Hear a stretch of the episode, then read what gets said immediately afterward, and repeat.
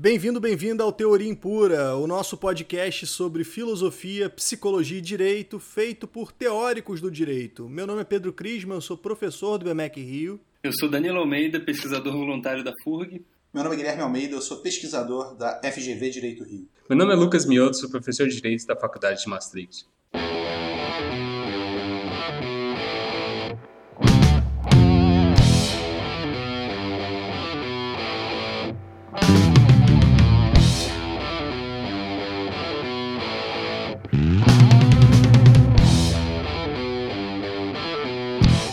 Você está ouvindo o Teoria Impura. Bom, começando aqui pelo agradecimento, pelo feedback. Eu fiquei muito orgulhoso do último episódio e fiz uma divulgação e uns pedidos de feedback mais veementes que o comum. Um amigo meu ficou meio revoltado porque passou 45 minutos escutando, esperando a gente chegar na discussão sobre o Ministério da Educação. Né?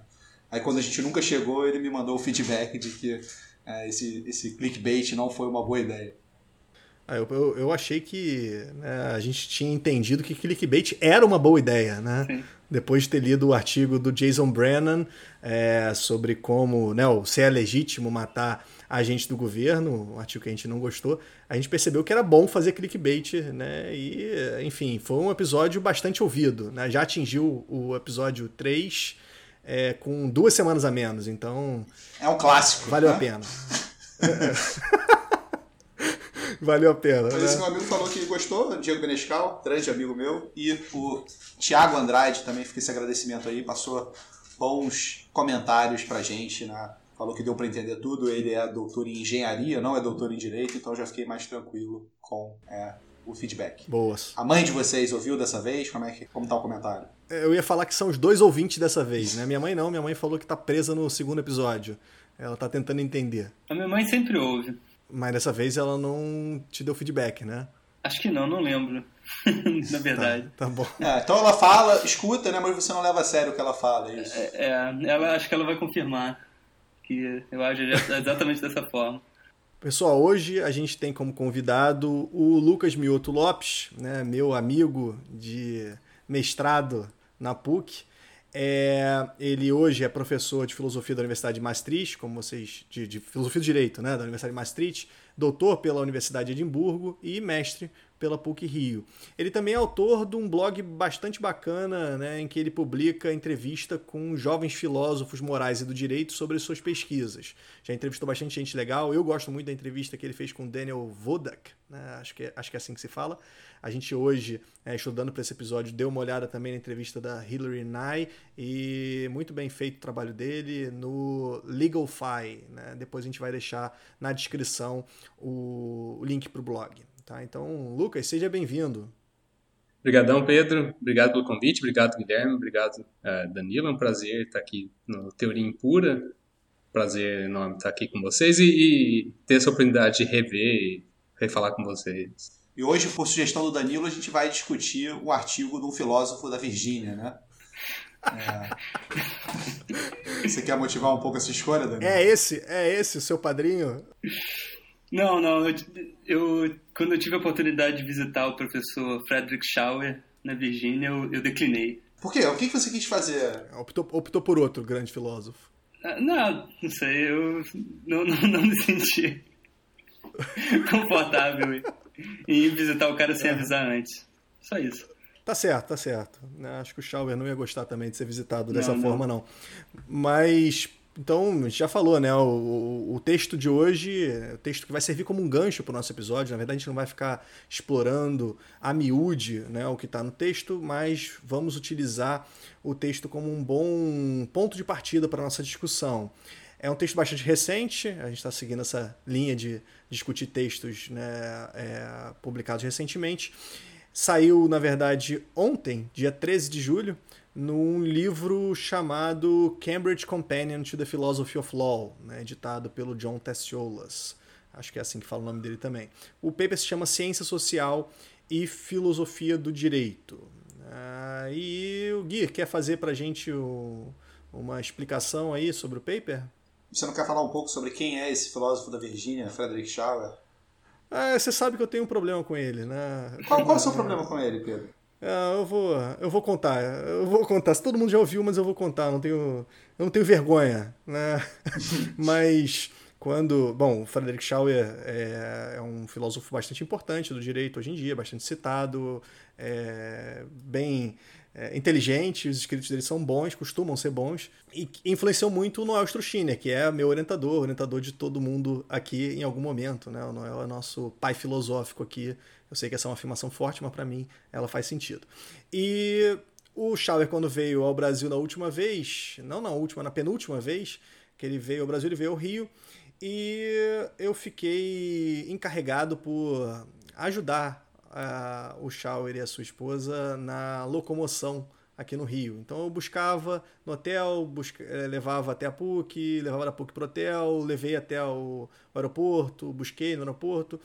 E em dado momento eu pedi para ele uma assinatura num livro, né, uma dedicatória no livro, porque eu já tinha né, traduzido o livro dele para português e uh, ele botou To My Friends and Driver. Eu fiquei um pouquinho chateado. Você confesso. Meu amigo e motorista Pedro Crisma. É, é, meu amigo motorista Pedro Crisma. É um motorista altamente qualificado, eu diria. Essa é a uberização da filosofia do direito.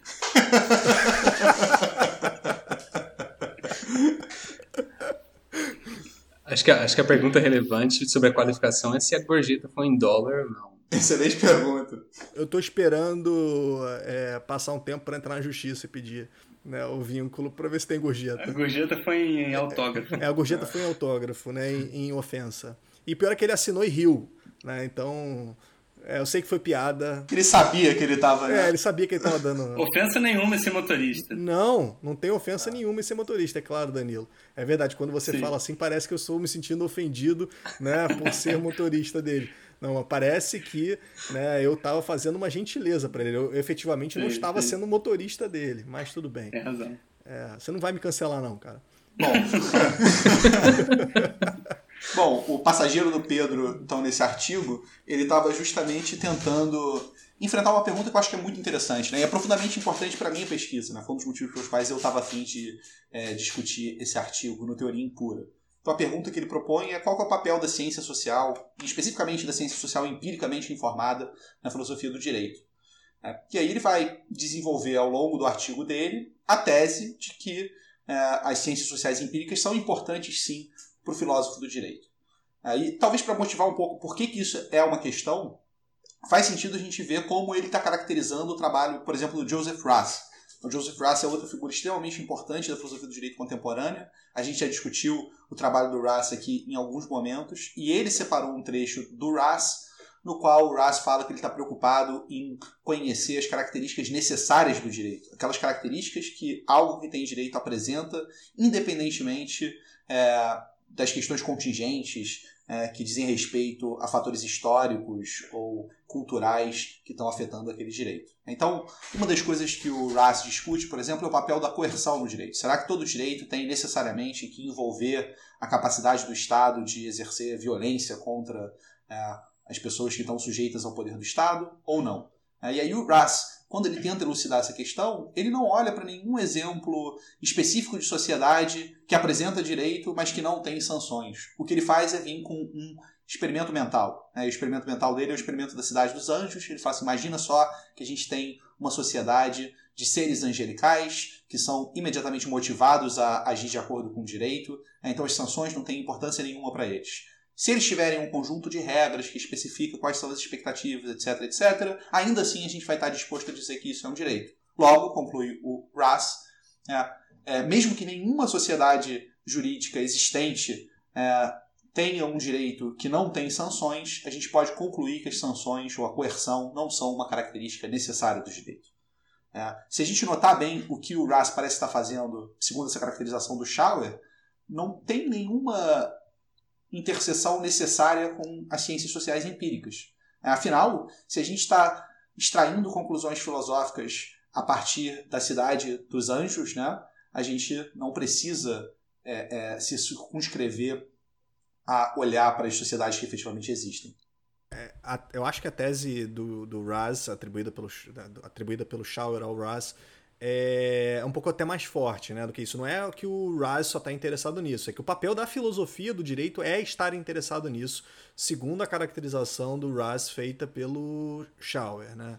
Não sei se essa é a melhor caracterização, mas ele usa, né, ele faz uma citação, como você mesmo já disse, sobre esse ponto, em que o Raz fala, né, em que a, a sociologia do direito vai trazer as informações, os fatos né, do direito, e o filósofo do direito tem que se satisfazer com isso e buscar iluminar quais são os elementos necessários e suficientes. Na verdade, ele chega, né, eu fui buscar essa citação no, no Authority of Law, é, em momento anterior ele realmente parece estar fazendo é, uma afirmação bastante forte, dizendo que é essa é a diferença entre filosofia do direito e sociologia do direito.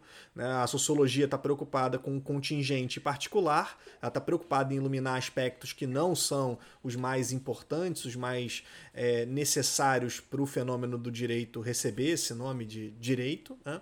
E, enquanto a filosofia do direito está preocupada com é, descrever quais são essas características, quais são essas propriedades né, necessárias universais. Então, parece que a filosofia do direito do Raz está ou fazendo uma análise conceitual, né, do qual é o melhor conceito direito, qual é a melhor forma de caracterizar né, o que a gente chama de direito normalmente, ou ela está buscando uma metafísica, uma análise da natureza, né, uma ontologia do direito de uma maneira bem forte, né? Ele fala assim, olha, se a gente descobrir que todas as sociedades humanas que já existiram até hoje e as que existem agora, é, todas elas têm sanções e todas elas têm coerção. Ainda assim, a gente pode chegar à conclusão de que a coerção não é, um, é uma característica necessária do direito ou uma característica importante do direito, porque exemplos como da Sociedade dos Anjos né, seriam capazes de é, resolver esse problema. Então, segundo a descrição que o Schauer faz do Russ, a importância né, das ciências sociais, pelo menos a princípio, parece ser muito é, é, pequena né, para a empreitada rasiana em termos de filosofia do direito. E o Schauer vai desenvolver um argumento de que não é bem assim. Né? Primeiro, porque a gente, em geral, está mais preocupado com as sociedades atualmente existentes do que com essas sociedades é, é imaginadas, e depois até mesmo porque o exemplo que o Russ está é, é, criando da Sociedade dos Anjos, né, e o tipo de conceito de direito que o Raz vai desenvolver é moldado por certas intuições que ele toma como truísmos a respeito de como as coisas são, e na medida que as ciências sociais podem ajudar a testar essas pressuposições empíricas rasianas, é, pode ser que seja importante a gente é, olhar para a empiria nesse caso. Né? Antes de eu passar a palavra para o Lucas, só uma crítica que eu tenho, né? eu concordo muito com, com o, a conclusão do, do Schauer.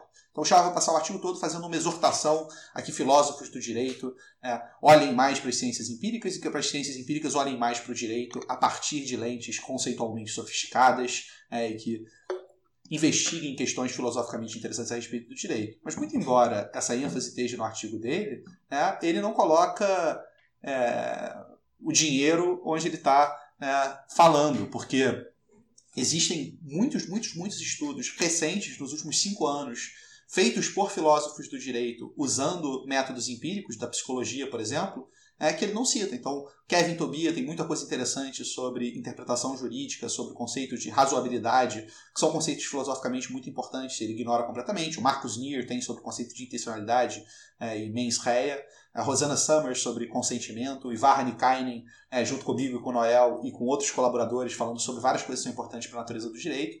E essa literatura mais recente, mais diretamente relevante, é completamente ignorada pelo, pelo Schauer. Né? Então acho que esse é um grande defeito desse artigo. Tudo bem que é um artigo introdutório, mas ainda assim é, é, as referências mais recentes seriam de 2006, quando a gente tem essa literatura crescente a respeito da interseção entre filosofia do direito e ciência empírica, né, me parece ser uma omissão eloquente né, e que fala contra o artigo.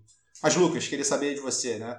Então, a gente tem esses dois lados da disputa. A gente tem uma versão da filosofia rasiana que não está nem um pouco interessada nas ciências empíricas, está interessada só né, nos mundos possíveis. E a gente tem essa outra vertente do Schauer que diz que o que é importante mesmo é a gente olhar né, para as ciências empíricas, olhar para o direito como ele efetivamente existe, para poder saber o que é importante a respeito do direito né, e o que é interessante filosoficamente qual que é o seu posicionamento a respeito dessa disputa?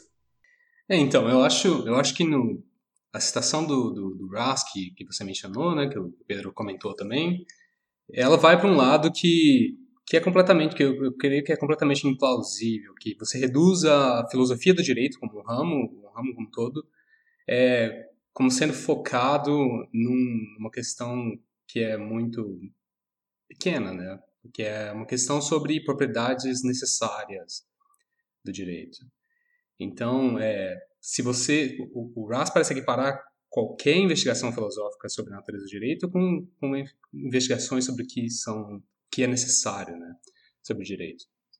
Eu acho que, que isso não é verdade. Inclusive, eu acho que até o, o Ras pode se contradizer é, nesse ponto, que ele mesmo não foca só em características que são necessárias, porque se a gente foca em, em coisas que são é, necessárias só, propriedades que são necessárias do direito, a gente vai vai por vias, é, a gente acaba chegando a conclusões triviais, por exemplo. Quanto mais a gente foca, quanto mais a gente tem uma obsessão por, propriedades essenciais ou propriedades é, necessárias, não essenciais, é, tem uma diferença é, interessante ali, mas é, propriedades necessárias. A gente pode falar coisas como, por exemplo, é, direito é aquilo que é necessariamente parte do conjunto de coisas que são direitos. Que são, é uma propriedade necessária de ser direito, mas é completamente é, irrelevante.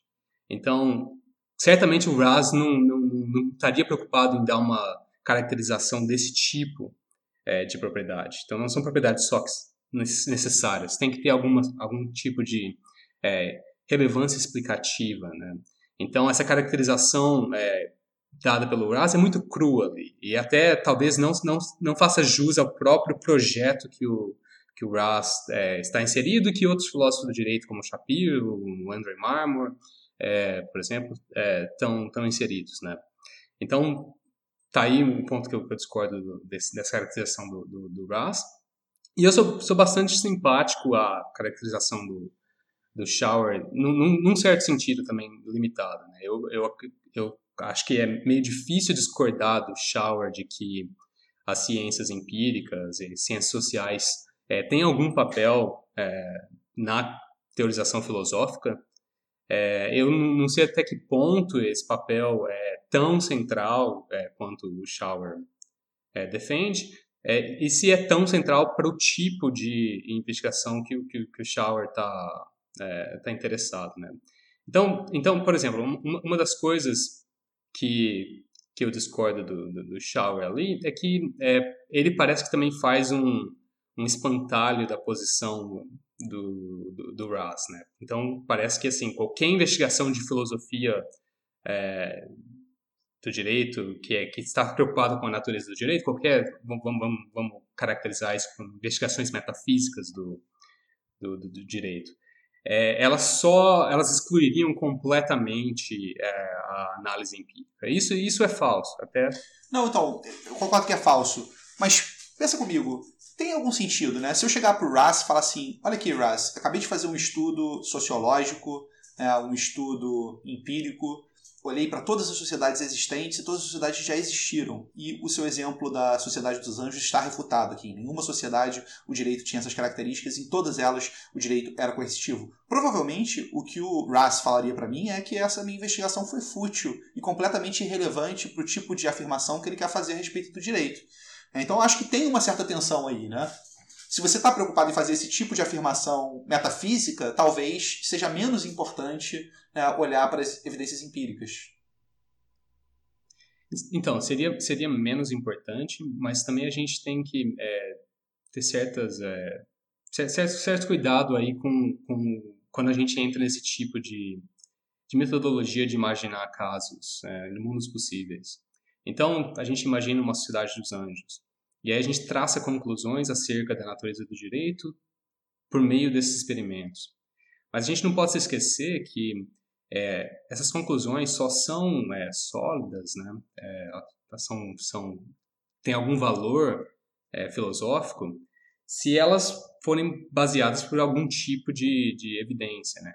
E que tipo de considerações dariam plausibilidade a esse tipo de experimento mental? A gente tem que se basear em alguma coisa. E a gente se baseia, muito provavelmente, e eu acho que é a caracterização mais plausível, que a gente se baseia na nossa, é, no nosso conhecimento de fundo, incluindo conhecimento empírico sobre o fenômeno que a gente quer analisar. Então, a gente usa o conhecimento empírico é, como impondo algumas restrições ao que é possível realmente, ao que é possível imaginar sobre o direito e não sobre porque a gente a gente sempre tem a questão de ah então é, a sociedade que a gente está imaginando é realmente uma sociedade que tem direito ou não e a gente só consegue afirmar que sim que é uma sociedade que tem direito se o experimento mental por exemplo da sociedade dos anjos for fundamentado por uma análise, pelo nosso conhecimento empírico, ou pela nossa experiência, ou pelo nosso, é, pela nossa experiência linguística, que seja, ou pelo nosso contato no dia a dia com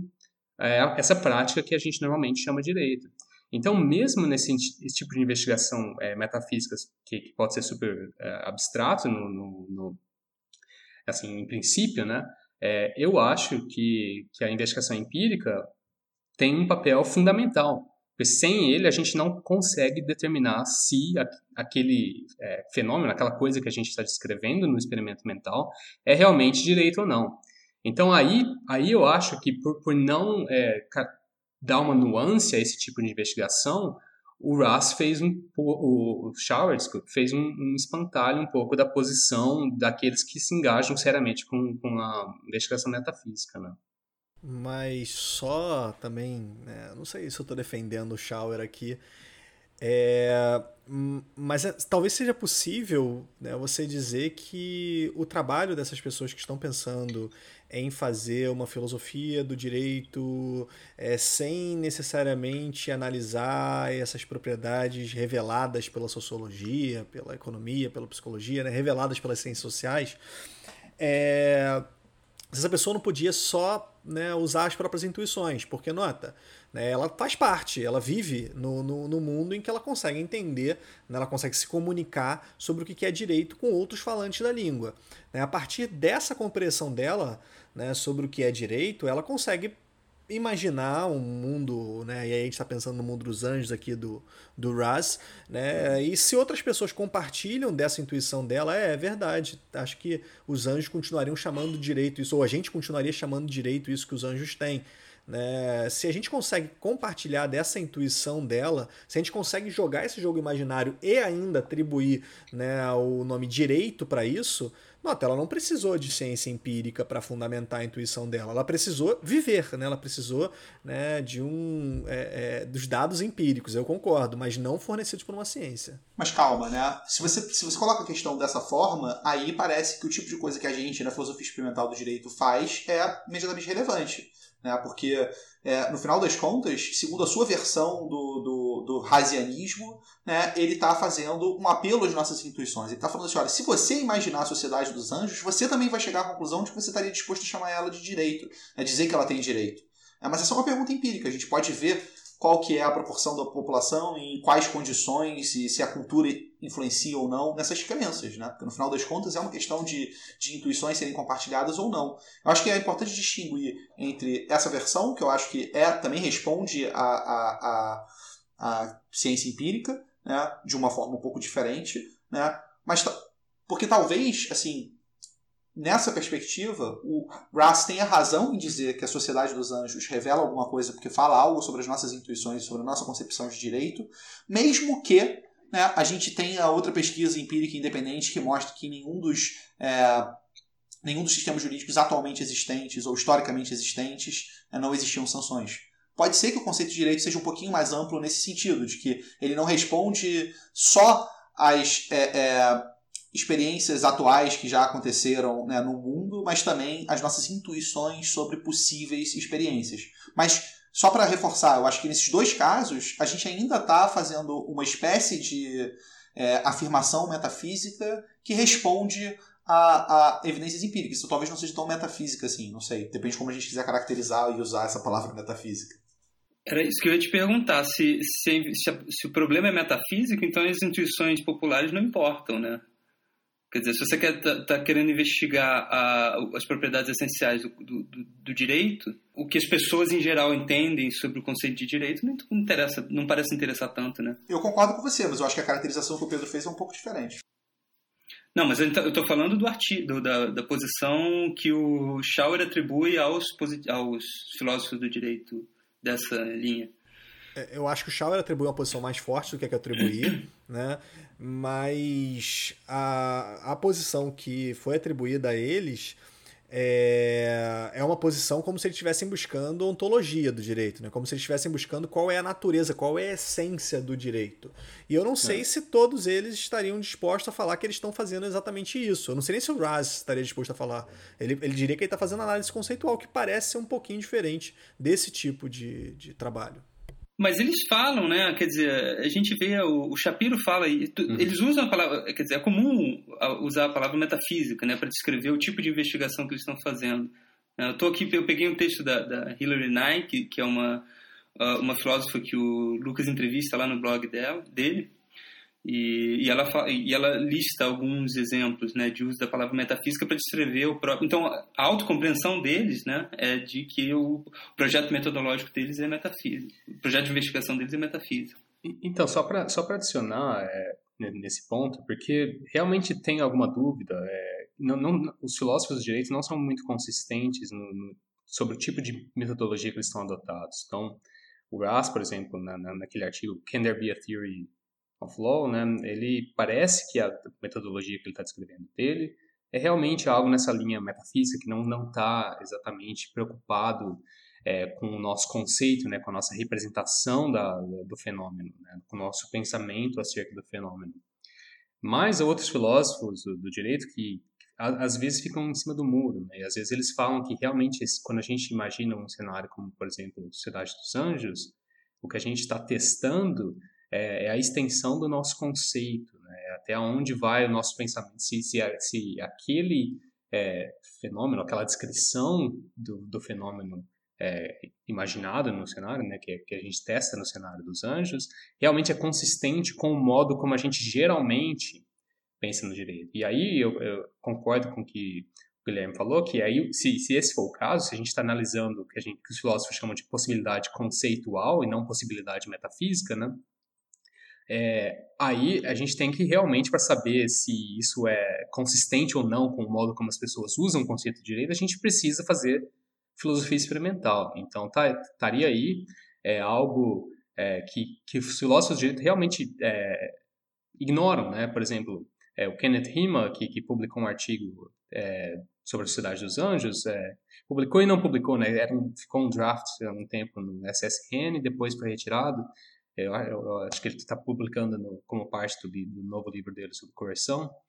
É, mas nesse, nesse artigo né, que estava lá, é, eu não sei na, na, na, versão oficial do livro, é, ainda, ainda não li, mas nesse artigo o Rima prefere a, a, interpretar o, experimento mental como se fosse sobre a possibilidade conceitual né, de existir um direito sem é, coerção. Mas e aí ele tra traça conclusões acerca disso é, sem fazer qualquer estudo empírico. E aí eu acho que o Schauer tem, tem a completa razão, se realmente esse for o projeto, é, o, Schauer está certo em chamar a atenção é, do, dos filósofos da comunidade acadêmica de que tem um erro aí, né? O erro é ignorar o papel das ciências sociais em realmente fornecer respostas para esse tipo de problema. Mas, realmente, se os filósofos estão interessados em outro tipo de discussão, que é a discussão sobre se é, é metafisicamente possível existir um direito é, é, sem coerção, que seria uma tese não sobre o modo como a gente pensa sobre o direito, mas como o direito realmente é, daí o papel da investigação empírica é, é mais limitado. Eu, eu, não, eu não, diria que, que, não há papel, como, como eu estava falando antes, eu acho que tem um papel importante em colocar restrições do que é possível ou não, mas seria mais limitado. Né? Mas eu, eu, acho que seria muito imprudente algum filósofo que está, por exemplo, se o Grass, é, se você respondesse, ah, eu fiz um estudo empírico aqui sobre as intuições das pessoas e não é consistente com esse fenômeno, com esse experimento mental que você está imaginando, se, se o Ross falasse, falasse, e daí, eu acho que seria muito, seria muito perigoso, né? Porque parece que ele estaria é, negligenciando sem dar uma explicação adequada sobre por que, que as intuições das pessoas não são relevantes nesse caso. E mesmo se você está interessado nesse tipo de projeto metafísico, é, a plausibilidade da sua teoria é, tem que vencer a plausibilidade das intuições contrárias. Né? Então você, você não pode escapar de tentar explicar a intuição contrária à sua teoria. Então esse é um, é um ônus que toda teoria metafísica tem. Né? Então se as intuições são baseadas em, em, intuições empíricas, eu acho que elas ficam até mais fortes, e aí o, o ônus do, do filósofo é ainda maior. Boa, gostei dessa versão Bolsonaro do Russ, né, que olha para o contra-argumento e fala, e daí? A gente tinha combinado que não ia falar. Tá bom. É... Uma pergunta para vocês aqui. Vocês acham que essa, essa confusão é, metodológica né, e que e, e, é um pouco estranho, né? Porque a gente às vezes conversa um com o outro fazendo, usando metodologias diferentes, como se a gente estivesse fazendo exatamente a mesma coisa. Então, a gente vê crítica né, do Shapiro a textos de outros autores, do, muitas críticas ao Raz, né, atribuindo posições a ele como se ele estivesse discutindo metafísica, como se ele estivesse discutindo é, análise conceitual, como se estivesse fazendo análise conceitual. Vocês acham que isso tudo tem é, como raiz, né, como fundamento, a confusão que nós temos em relação ao que o Hart estava fazendo, porque o Hart certamente é o, o positivista anglo-saxão que inaugura toda uma discussão sobre é, direito e o conceito de direito. O livro dele se chama Conceito de Direito e ele diz que ele está fazendo sociologia descritiva, seja lá o que for sociologia descritiva. Eu diria que o Hart está para a filosofia anglo-saxã do direito, assim como o Noel está para esse podcast, né? Ele é a figura paterna ali, oculta, que não aparece, mas está sempre uh, no background. Se um, dia ele, se um dia ele ouvir o podcast, é, ele vai se sentir feliz e homenageado, tenho certeza. Paga nós. Mas, né? mas voltando à pergunta, vocês realmente vocês acham ou é uma impressão, né? Porque várias vezes eu vejo e é, um grande exemplo tá nesse artigo, né? A gente vai discutir o assunto e aí do nada o Schauer fala, ah, então, né? Deixa eu abrir, quase que eu abri um parênteses aqui. É, então, existe essa proposta de sociologia descritiva, mas a gente não, não sabe muito bem o que, que significa fazer sociologia descritiva. Né? O que, que o Hart tinha em mente quando ele dizia que estava fazendo sociologia descritiva. Né? Para uns, parece essa análise é, exatamente sobre como a gente usa a palavra direito, né? como que as pessoas usam a, a palavra direito, então é um exame da linguagem ordinária.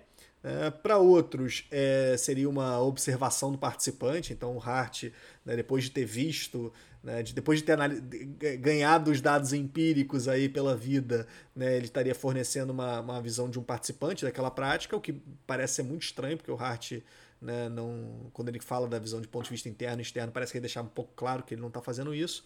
E, por fim, essa ideia que o Schauer atribui a, a Nicola Lacey, né, é, que foi biógrafa do Hart, em que o, o Hart diria que para a gente entender o fenômeno do direito deveríamos compreender como ele opera, quais propósitos possui, como as pessoas o entendem.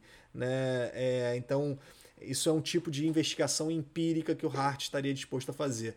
Né?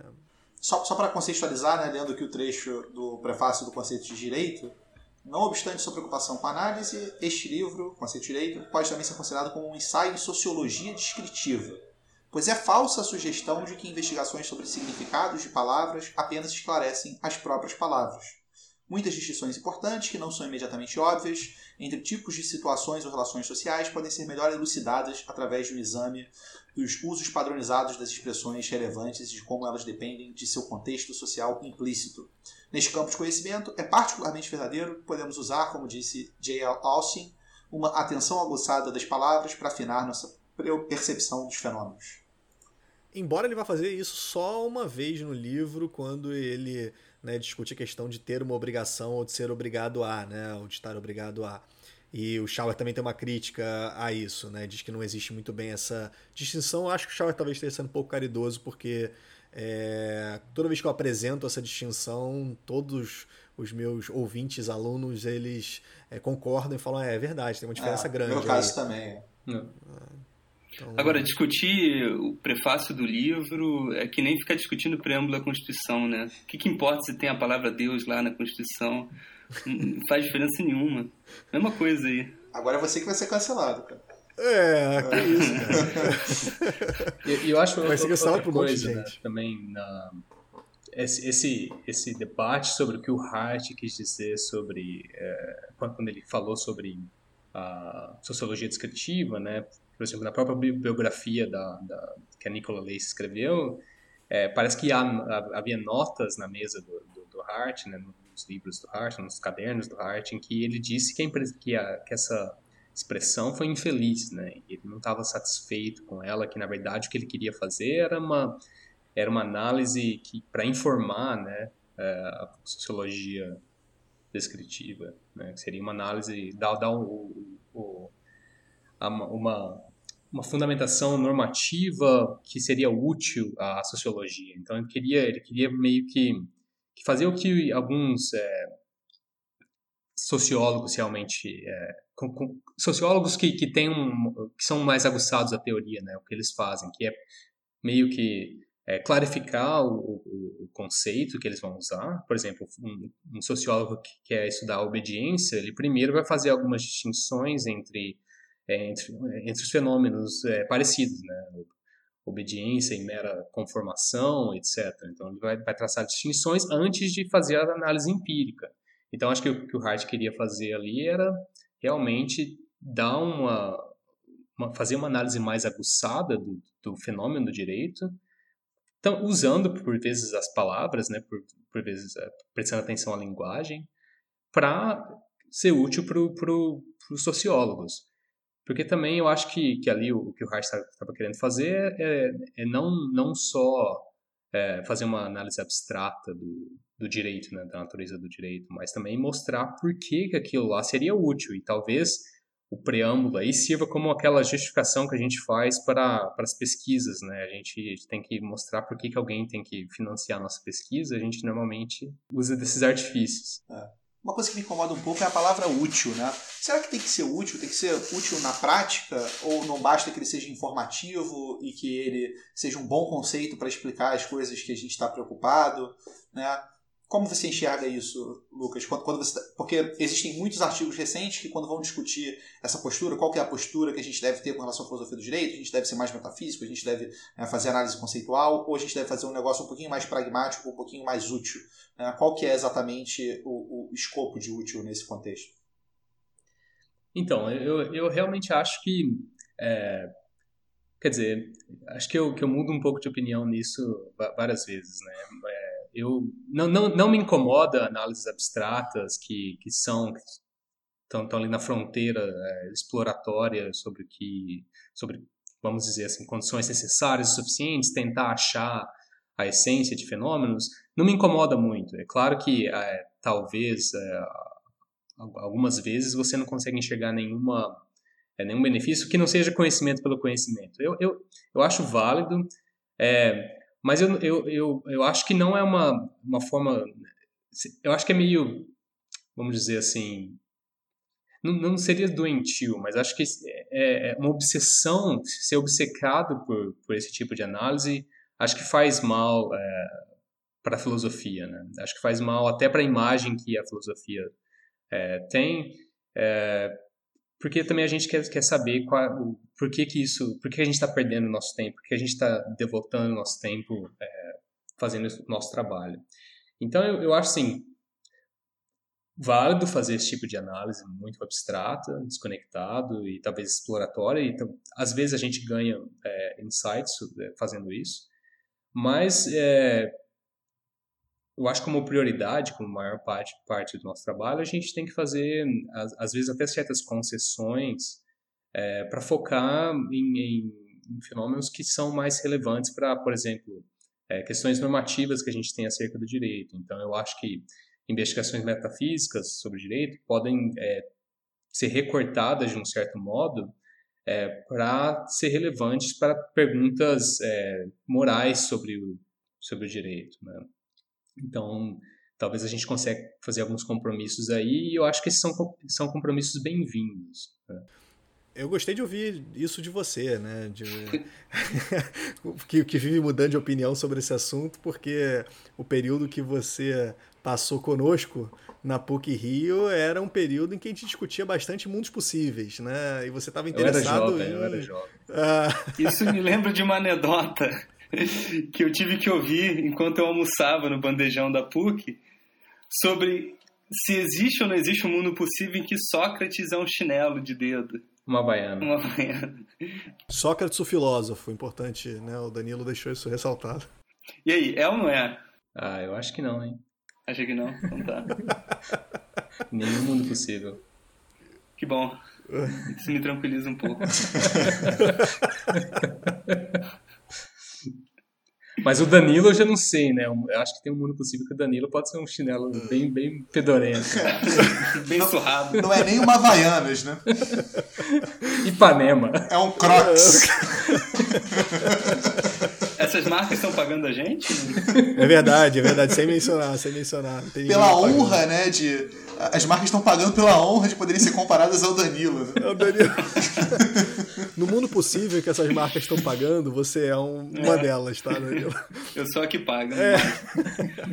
Não, mas eu gostaria de voltar aqui num, num, num ponto é, que o Lucas fez sobre é, qual seria verdadeiramente a empreitada do Hart. Eu sei que eu sou um pouco chato a gente ficar discutindo, fazendo exegese metodológica do autor, mas eu tenho a impressão de que dizer é, que o Hart estava interessado em informar sociologia é, explica pouco também sobre a metodologia dele, né? Uma coisa curiosa que eu notei agora é que você fala sempre metodologia, né? Eu tô tentando emplacar algum sotaque diferente aí. Entendi. É... é... Então, o, o, o ponto aqui é que a gente tem dificuldade em entender sociologia descritiva, pouco importa a intenção do Hart, porque ao longo do trabalho dele ele faz é, coisas diferentes, né? Pelo menos é assim que várias pessoas interpretam. Então, quando ele está realmente analisando é, ser obrigado e ter uma obrigação, ele está fazendo uma análise pragmática do discurso, de como o americano, desculpa, de como o inglês, é, né, alguém que fala o inglês estaria é, entendendo o que é ter uma obrigação ou ser obrigado. Mas em outros momentos ele parece estar tá fazendo uma análise conceitual nesse sentido de necessário e né, suficiente. Não, para o nosso caso não é suficiente, mas necessário para o conceito de direito. Né? E eu acho, a minha impressão é que alguns filósofos do direito pegaram essa primeira é, esse primeiro gancho e foram realmente fazer uma análise conceitual no sentido de como as pessoas estão empregando a palavra, né? e outros foram fazer uma análise também dentro dessa proposta do Hart sobre o que é necessário para você discutir direito. É, isso, isso cria certa dificuldade na própria tradição é, hartiana, né, tradição positivista. O, o Schauer vai dizer que, na verdade, não. Né? Na verdade, os positivistas exclusivos, inaugurados pelo Haas, né, é que efetivamente teriam criado essa essa forma de analisar o direito, que seria meio que uma ontologia do direito, mas eu não sei, eu, eu, eu tenho a impressão de que essa sementinha está lá no Hart. Na verdade, talvez até tivesse antes. É, eu, acho, eu, eu acho que a metodologia do, do, do Hart é muito confusa. Né? Até, até os artigos é, mais antigos dele, antes ao conceito de direito, parece que ele estava muito mais próximo é, a uma análise da, da, da, linguagem ordinária, né? ele estava ele tava muito mais preocupado com isso. Depois, no conceito de direito, talvez também porque é, o conceito de direito foi escrito como um livro introdutório, né?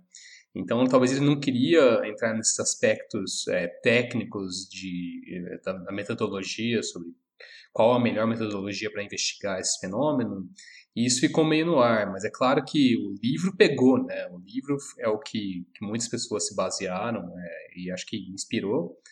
Eu, eu, acho, eu acho até saudável que a gente tenha uma, uma, uma pluralidade de metodologias é, para investigação, é, mas eu acho que a gente tem que ser muito claro sobre o, o qual é o nosso objeto de estudo, porque no fim das contas, é, se essas análises são têm metodologias diferentes, se umas estão preocupadas com é, o nosso pensamento acerca do direito e outras estão preocupadas com o fenômeno do direito, né, a instituição jurídica, é, essas investigações não estão é, não são sobre a mesma coisa. E no fim das contas a gente vê autores criticando um ao outro como se eles estivessem fazendo a mesma coisa. E isso isso gera ainda mais confusão né? E por falta de, de clareza nesse, nesse ponto. Então, talvez eu não jogaria toda a culpa no Hart, porque até ali tinha o projeto do Hart era fazer um livro introdutório, ele, tá, ele tinha aquele comprometimento com a filosofia é, ordinária da linguagem, mas eu jogaria a culpa nos filósofos que vieram depois, né? Porque acho que a obrigação de, de, de quem vem depois é de tentar ser um pouco mais claro do que o seu antecessor, né? O que está a culpa é, como sempre, dos alunos de graduação, né? Afinal, é um livro de introdução, por isso. por os estudantes do, do, do Hart, né? Raz e companhia. É. É só gente pequena, né? Olha só, você vai cancelado de novo, hein, cara. Não, eu falei como ironia, né? Pelo amor de Deus. é só todo mundo que a gente lê, pô. É, tirando do aqui. É... Mas ele não foi aluno do, do Hart, né? Não. Foi, foi quando, quando o Hart estava em Harvard. Ah, Ah, tá. é verdade, verdade. verdade. É. E Mas- substituiu, né, o, o, o Hart em Oxford, né? Sim, sim. Só um dorquiniano para poder trazer atenção para esse ponto mesmo. É que é um ponto triste para os hartianos, né? O Dorquiniano fala, você sabia que ele substituiu, mas substituiu depois que ele foi embora, né? O Hart participou da escolha, né? Indicou ele, né? Ou não, né? Não sei. Não, é sim. Foi, foi. Que bom, Foi. que Um bom. homem magnânimo. Eu só sei que o Hart gastou umas duas décadas só para escrever o- uma resposta do Orc e não conseguiu terminar. Nossa. Então, isso diz, diz muito sobre o, a importância, do, o peso do, do Orc. No... Falaram que parece com a tese do Danilo, né, cara?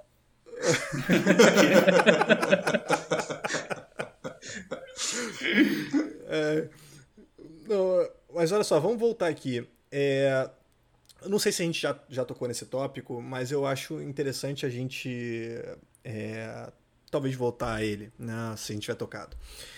É, durante o texto, o Shaw vai fazer uma provocação que eu acho interessante, que é o, o, o, o Hart, né, ele fala que a teoria do Walshin, ou a teoria, né, principalmente a do Walshin, ela né, não se é, ela não se encaixa com os fatos, né, does not fit the facts. E isso seria um chamamento à análise empírica, né? E aí o, o ponto que o, o Schauer deixa pra gente é, mas a que fatos ela deve se encaixar, né? E como a gente vai averiguar isso? É claro que né, depois ele vai falar sobre a dimensão empírica da análise conceitual, e eu acho que a gente pode até discutir isso em outro momento, mas eu queria chamar atenção para um tipo de, de fato que a gente pressupõe quando a gente faz esse tipo de análise e que realmente ele precisa de um respaldo é, empírico que não temos, né? Então são meros chutes e engraçado que são chutes completamente diferentes um do outro, né? Que é como que a, as regras jurídicas efetivamente afetam as pessoas em termos de talvez em motivação, né? Então, ou como as pessoas são em relação às regras jurídicas, talvez seja uma descrição melhor. É, então temos é, o Oliver Wendell Holmes Jr., um realista do começo do século XX americano, que vai dizer que é interessante olharmos para o direito com as lentes do nosso amigo, né? E aí estou citando ele, o homem mau. Né? O cara que está só preocupado com as consequências do seu ato, o cara que não está interessado efetivamente em saber né, nos axiomas deduzíveis, né? o cara que não está interessado em saber quais são os direitos, qual é o direito dos livros, né? mas ele está efetivamente preocupado com que o tribunal, né, com que os juízes estão é, julgando. Então, esse homem mau seria alguém que age em relação ao direito de forma prudencial. O Hart está apostando que existe um outro tipo de homem, que é um homem perplexo, né? o puzzled man, é, em- e, e esse homem ele estaria preocupado em seguir o direito enquanto direito, né? só porque é direito. Outros autores vão criar ainda a figura do moral man, se eu não me engano, Noam Gur fala do moral man, o, fala num sentido um pouquinho diferente, mas o, o Finis dá a entender que existe também um outro tipo de homem, o moral man, né? É, e o Schauer no Force of Law também aposta na existência desse moral man. Mas notas são, são é, esse moral man seria alguém que ou segue o direito por coincidência moral ou porque ele enxerga uma aura de moralidade no direito, né? É, tem, tem alguns sentidos de moral man aí. Mas é, é interessante notar que são é, intuições sobre como agimos, sobre como as pessoas agem, que são bastante diferentes umas das outras.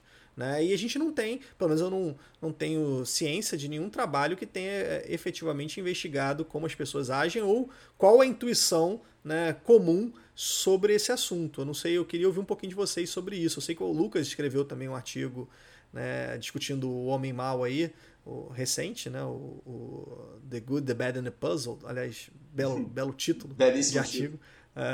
É, eu queria ouvir de vocês o que vocês acham disso e como né, a ciência social pode ajudar a filosofia do direito nesse ponto? Ela pode iluminar um pouquinho da normatividade? Só antes de passar para o Lucas, né, queria só manter no tópico do seu cancelamento, comentar que todos esses homens que você está falando devem ser homens brancos, cisgênero, heterossexuais. É, pessoas, aí... pessoas, né? Pessoa, então, pessoa boa. É, na verdade, o bad não, o bad é, é, é homem, né? O resto é pessoa. Boa. Seria é verdade, melhor assim, é mais adequado, né? É. é enfim.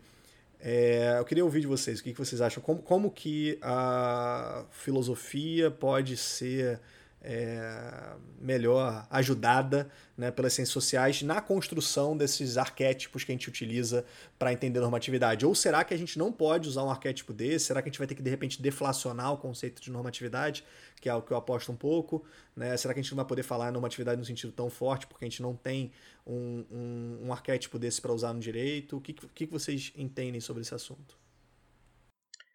Eu, eu, acho, eu acho que os arquétipos, mesmo que eles não, não reflitam realmente é, exatamente como as pessoas se, se comportam né, na sociedade, eles têm uma, uma utilidade teórica que eles, eles são facilitadores. Né? Então a gente pode fazer é, simplificações para a gente criar certos modelos filosóficos. Né? Porque se a gente for, por exemplo, é, fazer teorização filosófica mais geral sobre o fenômeno do direito. Por exemplo, eu estou pensando aqui na, na, discussão em que o, o Batman, o Puzzled Man, eles entram, que é a discussão sobre a importância, né, a centralidade da, das sanções, da coerção no direito. Né?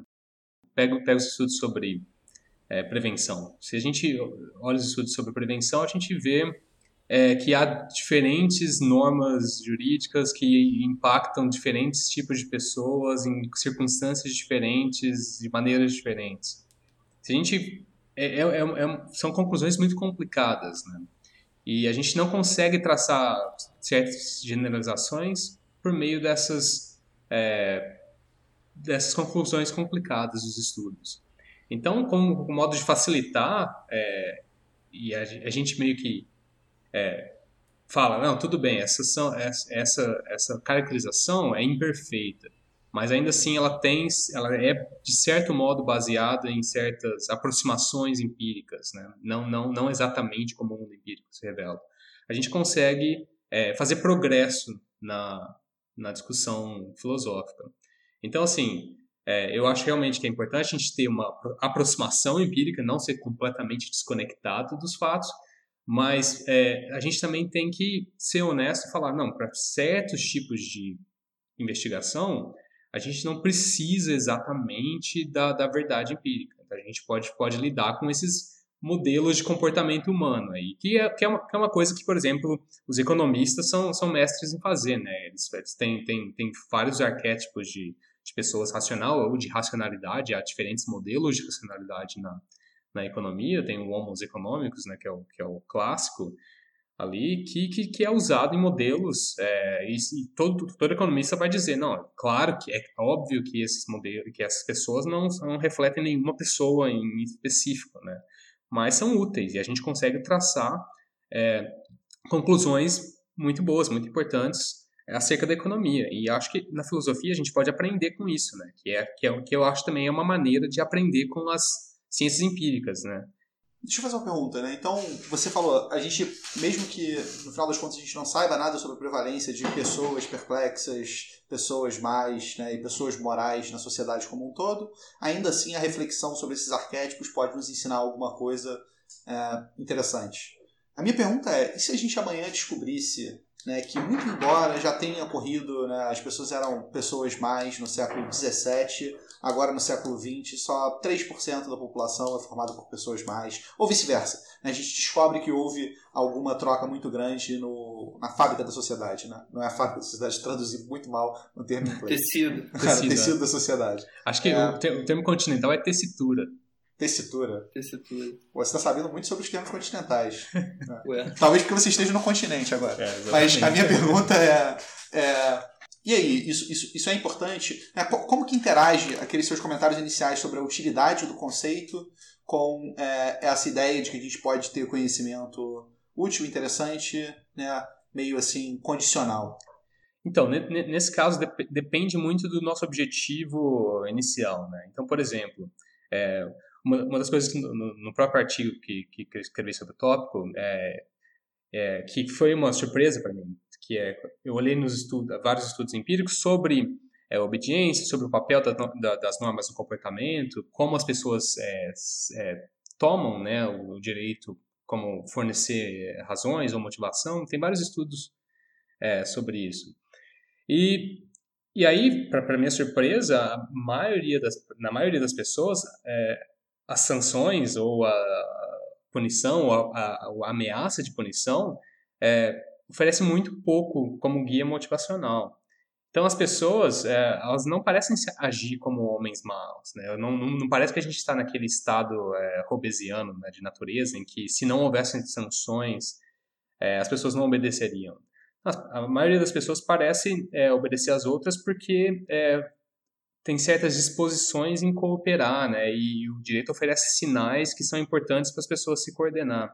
Então, acho que a gente aprende muito é, sobre é, a natureza do direito por, por meio dessas conclusões. Então, se a gente descobre que as pessoas realmente têm certas disposições, parece que oferece uma, boas evidências sobre é, o papel ou a centralidade de sanções na natureza do direito, né? Porque até, até então a história tradicional é que é, a gente olha para a função do direito, que é de modo geral coordenar é, o comportamento de sociedade, e a gente fala que que dadas as exposições é, humanas, a gente precisa de, de sanção. E a sanção é central exatamente porque a gente tem essas exposições. Se a gente descobre que a gente não tem essas disposições, a gente pode abandonar a ideia é, de que as sanções, é, as sanções ou as punições são realmente é, centrais e dar mais prominência para outros papéis coordenativos é, do direito, como o papel de fornecer informação, etc. Então, assim, se esse é o nosso objetivo é, teórico, então eu acho que dá para a gente aprender bastante desse tipo de, de informação empírica, né? Então, por isso que eu acho que é, é muito temerário, assim, a gente querer desconectar completamente a investigação metafísica, né?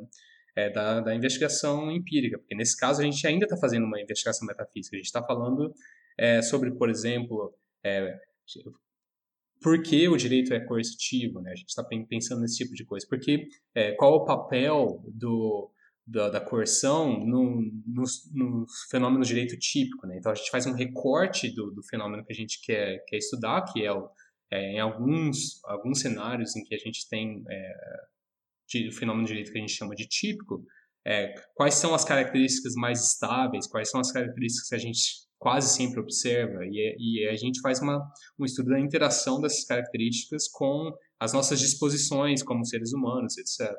Então acho que é bem válido. Deixa eu te fazer uma provocação. É, aproveitando, né? Então vamos lá. Se o papel do filósofo do direito subitamente vira descobrir quais são as características típicas, quais são as características centrais do direito, né? Se ele está é, interessado, ou se ele deve, no mínimo, estar interessado em utilizar as ferramentas das ciências sociais empíricas para poder atingir esse fim. Né? Qual é a diferença entre o filósofo do direito e o sociólogo do direito, ou, o cara que faz estudos empíricos em direito, é, o economista do direito? Né? Será que a gente não está perdendo alguma coisa propriamente filosófica quando a gente dá uma ênfase muito grande para o aspecto empírico? Tá, foi para mim ou foi para... Foi para todo mundo, mas você pode responder, você é o convidado de honra aqui hoje. Ah, eu, eu acho que tem uma, tem uma definição de objeto, né? Então, assim, em primeiro momento, o, o filósofo está interessado na, na, em questões ou no fenômeno mais abstrato que não é suscetível diretamente de, de investigação empírica. Né? Então, por exemplo, o filósofo ele não, tá, ele não vai estar interessado no modo como a gente pensa sobre o direito, na nossa opinião, nossas crenças sobre o direito. Se, se o filósofo tivesse interessado nisso, eu acho que não teria uma, qualquer diferença entre o filósofo e, e vamos dizer assim, o, o psicólogo cognitivo, né, o, o, que vai fazer experimentos sobre a, as nossas opiniões, ou o sociólogo que vai buscar, por meio de questionários, a opinião das pessoas sobre, sobre o assunto. É, então, eu acho que se a gente quer salvar o, o, papel do filósofo como um papel distinto, a gente tem que é, dar uma certa prioridade a essa investigação é, direta, né, uma investigação metafísica sobre, é, sobre o direito, sobre o fenômeno, que é um fenômeno que não é diretamente é, pelo menos não como um todo, é suscetível de análise empírica. Né? Então a gente não consegue ter, testar qual é a natureza do direito, a gente não consegue fazer um, um experimento. Certo, é, então a diferença, a diferença entre o filósofo do direito e o psicólogo que está interessado em direito é que o filósofo só faz. Perdão, o filósofo experimental do direito e o psicólogo que está interessado em direito é que o filósofo experimental só faz é, experimentos e é, questionários na medida em que ele está interessado em evidências para outras teses mais amplas né, que falam sobre a natureza do direito e ele vai perseguir essa evidência né, como suporte indireto para essas proposições mais gerais, enquanto o psicólogo ele está interessado só em descobrir como que a gente pensa sobre aquele fenômeno. Sim, sim. Eu não sei, eu não sei exatamente se todos os psicólogos é, falariam que eles só estão interessados nesse tipo de coisa. É, eu acho que tem uma mistura, e eu acho que é uma mistura saudável né, das duas coisas, tanto do filósofo que está interessado na, na metafísica do direito é, olhar para essas questões empíricas, quanto o psicólogo que está interessado é, no modo como a gente pensa, também olhar na, na análise filosófica para refinar é, a própria formulação dos experimentos, né? Então, é, usar também a filosofia como, como auxiliar a esse tipo de análise. Né? Eu acho que, que hoje em dia não, não dá para a gente falar que, que, a gente pode ignorar completamente uma, uma, uma outra área, né? E assim, é, de modo ideal, é, até assim como em cursos de filosofia, né, eu acho muito importante é, é, treinar os filósofos também para esse tipo de, de análise, né, porque a gente vê também muito analfabetismo é, em, em, termos de analisar esses experimentos e o que fazer de, de, com esses dados também. Até por isso, talvez tenha algum preconceito por parte dos filósofos e tal, talvez até por isso também tenha algum pre, um preconceito por parte dos cientistas ou é, na, da filosofia, que eles também enxergam a filosofia como essa é, investigação conceitual que ignora completamente o, o, a análise empírica, né? E eu acho que isso não é verdade. Não, concordo, tô contigo. Eu tô, não sei porque eu entrei no modo entrevistador, tô tentando defender aqui essas teses metafísicas. É, parecia que você estava querendo uma teoria pura do direito. Opa. Claramente só queremos uma teoria impura, né? Eu não vou entrar nisso hoje, a gente em algum momento fala, mas é, eu queria fazer outra provocação para todos nós aqui. Será que a gente não está partindo do pressuposto, porque todos aqui somos, é, tirando o Danilo, que não sabe muito bem em que, em que momento está, mas todos somos positivistas do direito, né? Eu diria que o Danilo também é um positivista do direito, ele aceita a tese, pelo menos formulada da maneira mais fraca. Tô enganado, Danilo? Só de, só de segunda a quarta. Tá ótimo. Então. Final de semana ou depois de duas garrafas de uísque, né? É. é. A gente tá gravando numa terça, então eu tô presumindo que você é um positivista hoje. Positivista. É, será que não faz sentido pra gente que é positivista estar tá realmente interessado em investigar o direito, como as pessoas entendem o direito, ou quais são as propriedades necessárias e suficientes desse direito que não tem uma relação com é, nenhum aspecto necessariamente moral? Será que um, um, um juiz naturalista não diria que né, é diferente o papel dele, que ele não precisa olhar tanto assim para os dados empíricos, tendo em vista que ele vai revelar a natureza do direito, fazendo uma análise ainda de quais são as normas que o direito deveria estar é, tá replicando, ou quais normas ele não deveria deixar de violar, né? qual é o bom agir do homem e como o direito deve ser capaz de é, guiar o homem nesse, no, no, na, no que é o bom. Né? Essa é uma consideração interessante, inclusive levando em conta a, a, o comentário do pergunta-comentário do Guilherme, né? Porque essa parece ser um, um tipo de problema eminentemente filosófico né, sobre o papel do, do, das considerações morais na teoria do direito. Não? Alguém como Dworkin diria que alguém como Dworkin diria que é, né, é impossível fazer teoria do direito sem é, do lado de fora de uma de uma doutrina é, abrangente de bem, né? E, e, me parece que esse não, se isso é verdade ou não, não é um problema que se resolve empiricamente, né? Quer dizer, a gente poderia até avaliar se, bom, o nosso, o conceito que de fato a gente usa é, é um conceito Uh, um conce o conceito de direito que a gente de fato usa cotidianamente é um conceito normativo ou não. Né? Mas eu não sei em que medida isso é, seria, uma objeção, seria uma objeção à, à posição do Dworkin. Né? Então acho que essa é uma, seria uma, uma, uma atividade eminentemente filosófica não científica né? para o filósofo do direito. É, acho, acho que só para ser é, chato também, é, eu não sei até que ponto é, falar do positivismo não positivismo é, seria relevante, porque a gente acho que acho que tem muito debate sobre como caracterizar é, o positivismo, em que tipo de, de objeto de estudo eles estão eles estão focados, né? E, e se fosse, por exemplo, a, conteúdo, né, a validade de conteúdo do direito, se é necessariamente fundamentado em considerações somente sociais e o não positivista vai falar é, fundamentado, necessariamente fundamentado em considerações sociais e morais, né? É, talvez o papel da, dos estudos empíricos e tal seja, seja o mesmo para os dois, né? É, não sei até, eu não sei até que ponto realmente é, análise empírica poderia informar esse tipo de teoria, né? Mas, mas por exemplo, voltando no, no assunto que o Danilo estava falando, é, se alguém está interessado num projeto distinto, que é saber, por exemplo, é, sobre a, importância moral do, do, do, direito, esse me parece um projeto diferente do, do que os positivistas e até os não positivistas estão interessados. E esse, e esse projeto, talvez, uh, concordo com o Danilo ali, que é, esse tipo de teorização uh, empírica tem um papel é, um pouco menor. É claro que tem, tem um papel óbvio que é a gente, por exemplo, não quer é, exigir das pessoas aquilo que elas não podem é, fazer. Então, a gente, a gente olharia, por exemplo, na biologia ou na, na, na sociologia também, as exposições dos seres humanos, o que, eles são capazes de fazer e não, e, e tentaria é, fazer teorias morais, né, que são compatíveis com, com a nossa é, natureza humana, né. Então, é, ainda assim eu vejo um certo papel é, para teorias empíricas ali. É, sobre, sobre positivismo, não positivismo, é, qual, qual a melhor maneira de caracterizar, qual o papel das teorias empíricas ali, eu acho que esse é um, que é um tema meio complicado, assim, de, de, de dar uma palavra final, né? Até porque tem muita controvérsia como caracterizar esse tipo de, é, de coisa, né?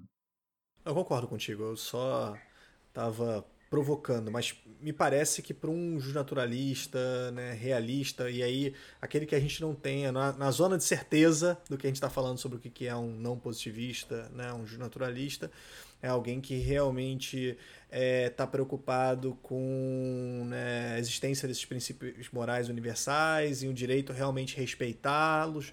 Essa pessoa talvez ela esteja menos interessado, interessada em é, dados empíricos fornecidos por outras ciências. Sim, né? Ela sim. vai dizer que o papel do filósofo ainda é um papel um tanto quanto puro metodologicamente falando, impuro porque envolve moral e direito. Você, né? Ele não vai achar que é impuro, mas um kelseniano diria que é, que é impuro.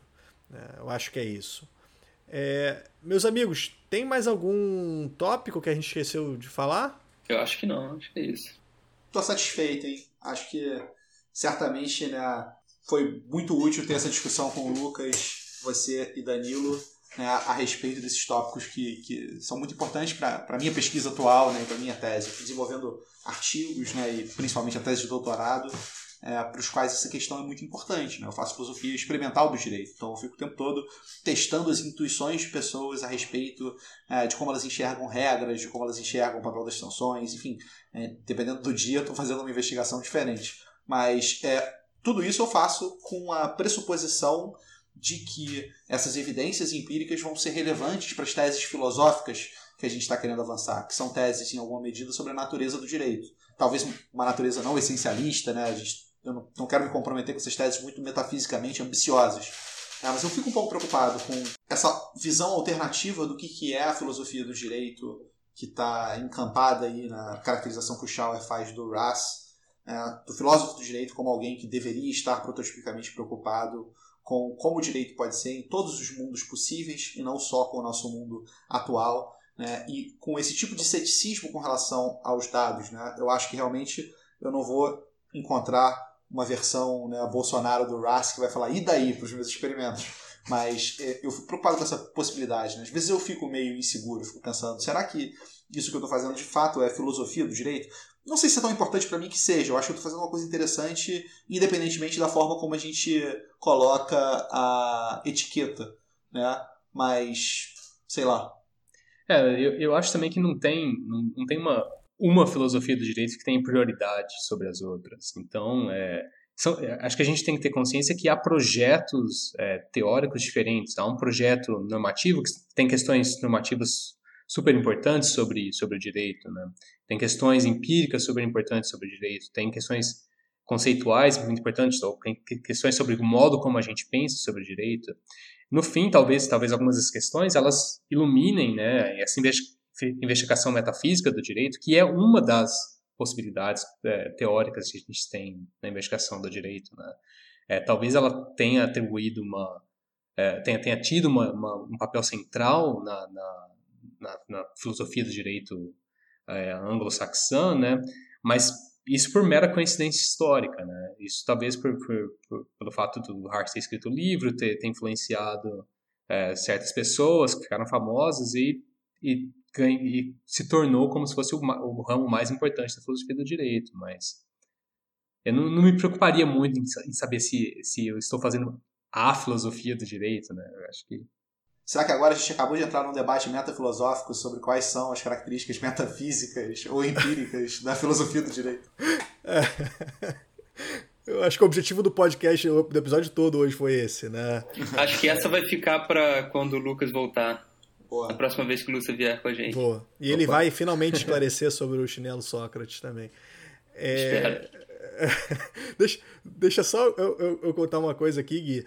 É, eu estava num congresso com o Noel é, e o, o Nobe, depois de ter feito todas as apresentações né, dos filósofos experimentais, eu fui colocar em outra mesa, então eu fiquei numa sala só com os.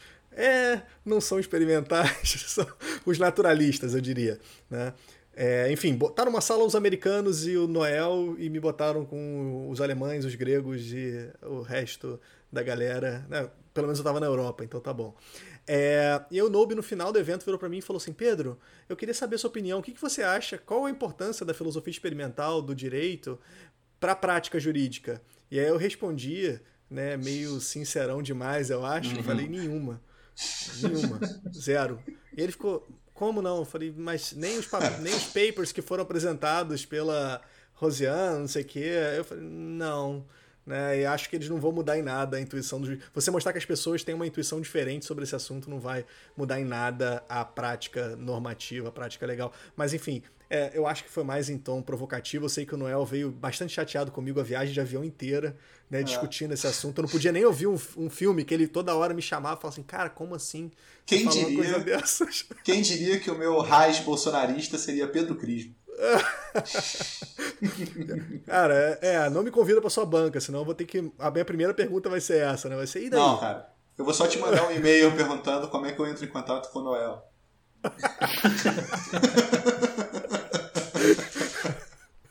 tá bom. Beleza. Gente, vamos encerrar por aqui então. É, primeiro, Lucas, muito obrigado por ter aceitado o convite, por ter se disponibilizado a ficar todo esse tempo aqui, discutindo pauta, depois gravando, com todos os erros possíveis, tá? Com todas as intromissões. Muito obrigado, foi um prazer estar contigo novamente, meu amigo. Que não demore para você participar do podcast, porque certamente foi o melhor episódio, meu favorito até agora. Obrigado pelo convite, é, Pedro, Guilherme, Danilo. É, foi muito bom participar mesmo, muito feliz. E parabéns pelo podcast também, vou, vou acompanhar. Eu não fui o seguidor mais fiel até agora, mas é, também é, espero redimir a minha fama de indicar artigo ruim, né? Então, espero que o próximo que eu indicar vai ser, vai ser um artigo bom, vai ser um, um, um artigo do, do, do, Pedro. Vou, vou indicar e a gente discute o artigo do Pedro. Melhor não, melhor não. Valeu, Lucas. Bom te ver de novo aí. Abraço. Muito obrigado, Lucas. Então, se a gente olha para ciências sociais, por exemplo, no estudos de, sobre é, deterrence, né, de, de, como, é, como é que eu traduzo deterrence? Uh... Excelente pergunta. É, também acho... O Pedro, Pedro escreveu, uma, escreveu uma dissertação sobre isso. Não sobre a tradução, eu acho que eu usei... Ah, bom. É... Eu, Pô, essa vamos cortar isso daí, né? né? Por isso que você é citado como motorista, não como tradutor.